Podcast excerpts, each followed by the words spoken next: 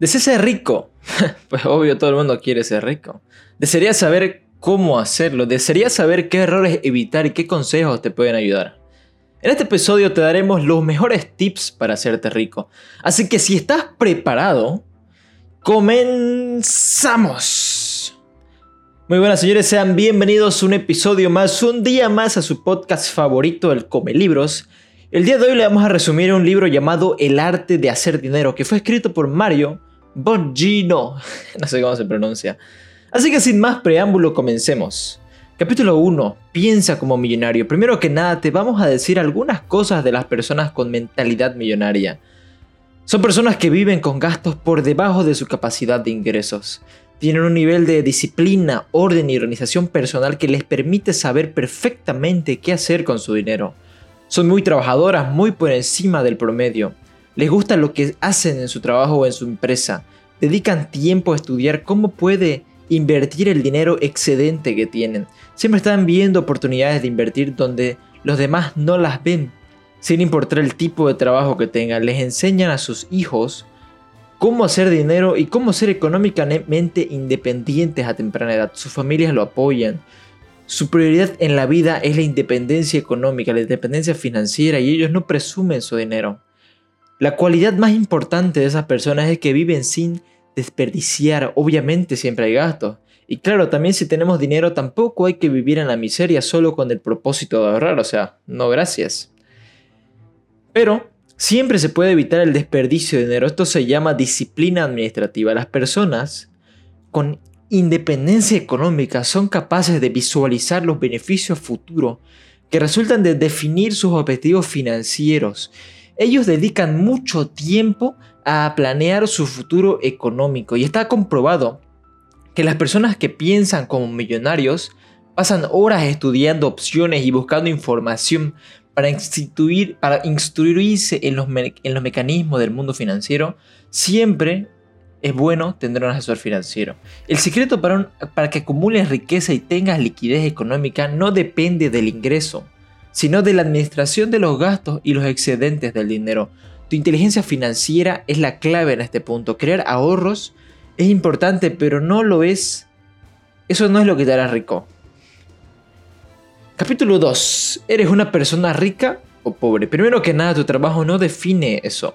Tampoco cómo, vi, cómo, te, cómo te vistes o con, con quién sales los fines de semana. La riqueza de verdad casi nunca es tan evidente, así que no te dejes llevar por ciertos estereotipos. La riqueza de una persona está determinada por la cantidad de días que puede vivir sin ingresos directos de su trabajo, manteniendo el nivel de vida que tiene hoy. Mientras más días pueda hacer eso, más riqueza tiene. Y tú mismo deberías hacerte esa pregunta. ¿Cuánto ganas? ¿Cuánto gastas al mes? ¿Cuánto tienes ahorrado? ¿Cuánto puedes vivir sin tus ingresos directos? Pregúntate tú mismo eso y verás dónde estás parado. Y bueno, el libro también pasa a mencionar la deuda buena y la deuda mala. Si quieres una explicación completa de esos temas, te aconsejamos escuchar nuestros episodios, el episodio 8 y el 13 del podcast. Robert Kiyosaki es un genio explicando esos temas en sus libros Nadie le gana. Capítulo número 3. Los enemigos de la riqueza. El primer paso para vencer a cualquier enemigo es reconocerlo. Una cosa muy importante también es dejar de lado las excusas. Si das excusas para todo en tu vida, jamás vas a llegar a ningún lado y el dinero no se hace solo. Los enemigos más comunes de generar riqueza son los siguientes. Desconocimiento. Obviamente si no sabes qué rayos haces no vas a ganar dinero. Más bien lo vas a perder, así que aprende un poco antes de hacer algo. Falta de objetivos claros. Si no tienes una meta específica, una suma de dinero por ejemplo, es poco probable que consigas algo. Fija algo primero para trabajar en esa base. Eso sí, no, todo será a la deriva mala administración, no hay ninguna persona desorganizada que sea exitosa. Tampoco una que no sea no sepa controlarse que debe debe ordenar tu vida.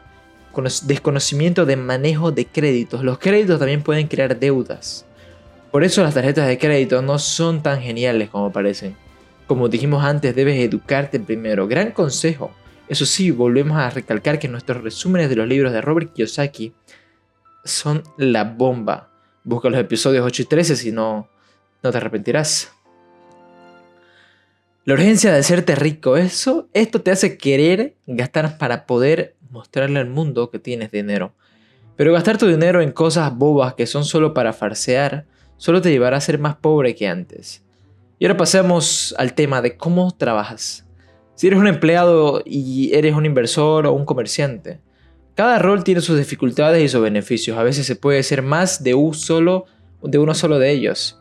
Y lógicamente siempre te vamos a aconsejar que seas un inversionista, si es que ya eres un comerciante o un empleado o lo que sea. Invertir siempre es la mejor opción, solo necesitas un poco de educación. Y la educación en finanzas puede ser tediosa, pero en realidad no es tan difícil. Tiene mucho vocabulario y eso la hace parecer difícil. También eso te servirá mucho porque podrás invertir solo por solo en vez de depender de algún broker o quien sea. Ser independiente es un alivio. Recuerda que todo se trata de explotar tus excedentes de dinero y pensar como un empresario. Explotar tus excedentes de dinero significa que puedes invertir dinero que estás dispuesto a perder. Ser independiente es un alivio. Recuerda que todo se trata de explotar tus excedentes de dinero y pensar como un empresario, los empleados solo piensan en pagar deudas y gastar el fin de semana para aliviar el estrés de la semana. Piensa en invertir, en crear, en actuar, en disfrutar el proceso y aprender algo nuevo cada día. Lo que yo me. Yo, cada día me hago una pregunta, así que por ahí les sirve. Bueno, me hago tres. Primera pregunta: ¿Qué aprendí hoy? Segunda pregunta: ¿En qué contribuí o qué mejoré hoy? Y tercera pregunta: ¿Qué disfruté hoy? Si no pude responder una de estas tres preguntas es porque el día no contó. Quizá les sirve el consejo, aquí se los dejo caer. Capítulo número 4, la mente del millonario en acción. Recuerda que tu salud financiera no será producto de tu impulso por comprar. Debes empezar a desarrollar un plan para ajustar tus finanzas y comprometerte seriamente en ella. La triste realidad es que la mayoría de las personas no se transforman en personas ricas.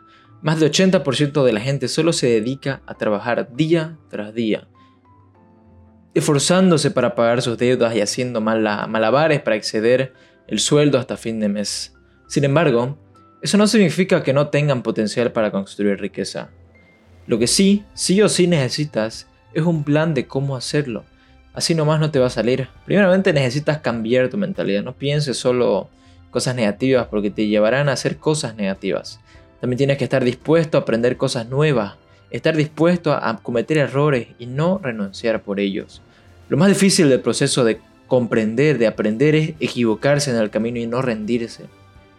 Además, muy probablemente tengas que cambiar tu estilo de vida. Necesitas tiempo para aprender finanzas, tiempo para hacer tus planes, tiempo para llevarlos a cabo.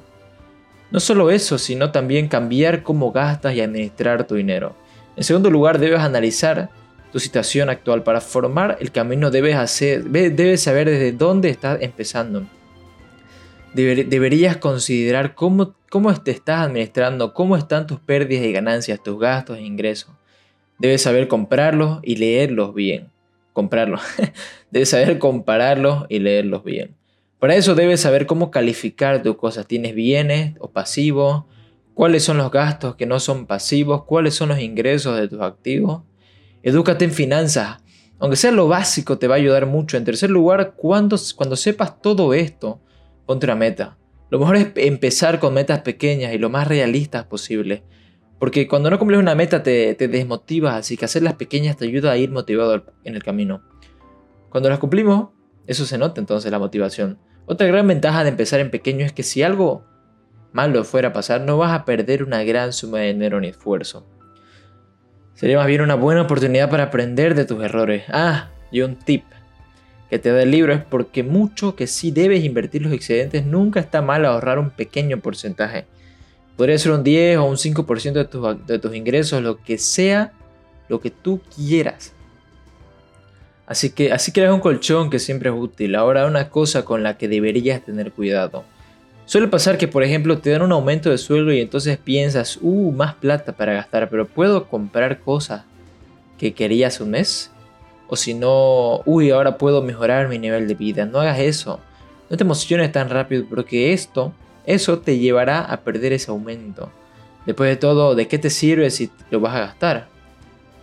Planea tu retiro. Asegurar nuestro futuro es necesario para todos. Una buena inversión determina cómo vivirás en el futuro y para ello necesitarás conocer el nivel de riesgo que estás dispuesto a correr y el monto que tienes para invertir. Mientras más pronto hagas inversiones, mejor te irás.